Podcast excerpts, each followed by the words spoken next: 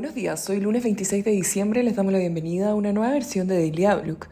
El tipo de cambio abre en 871 pesos, levemente bajo el cierre del viernes en una jornada tranquila ante los feriados en los principales mercados globales, con Estados Unidos y Europa cerrando ante el feriado por Navidad, solamente con las bolsas de Japón y China abiertas entre los mayores índices bursátiles.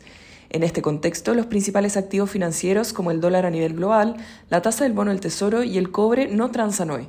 En cuanto a bolsas, en Asia el Nikkei rentó 0,7% y el CCI 300 de China 0,4%, mientras que la bolsa de Hong Kong se encontraba cerrada. En el ámbito local, en una jornada donde deberíamos ver bajos montos transados para el dólar, los inversionistas estarán atentos a las subastas del Banco Central que busca renovar 785 millones de dólares. Por su parte, hoy se publicó la encuesta de operadores financieros realizada después de la reunión de política monetaria, donde el consenso espera una inflación de 0,3% para diciembre y de 4,5% para los próximos 12 meses. En cuanto a las tasas de política monetaria, los encuestados estiman que el Banco Central comience con el recorte de tasas en abril, bajándola en 50 puntos base, para llevarla en 12 meses a 6,5%.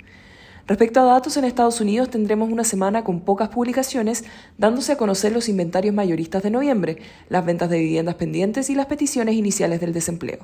En Chile se publica el desempleo de noviembre el jueves y los datos sectoriales el viernes, con la producción manufacturera y las ventas de retail de noviembre.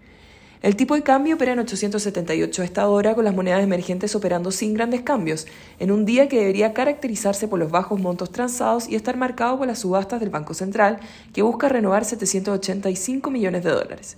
En cuanto a los técnicos, las próximas resistencias 880 y luego 889, medida móvil de 200 días. Por su parte, a la baja, el principal soporte es 865 y luego 855.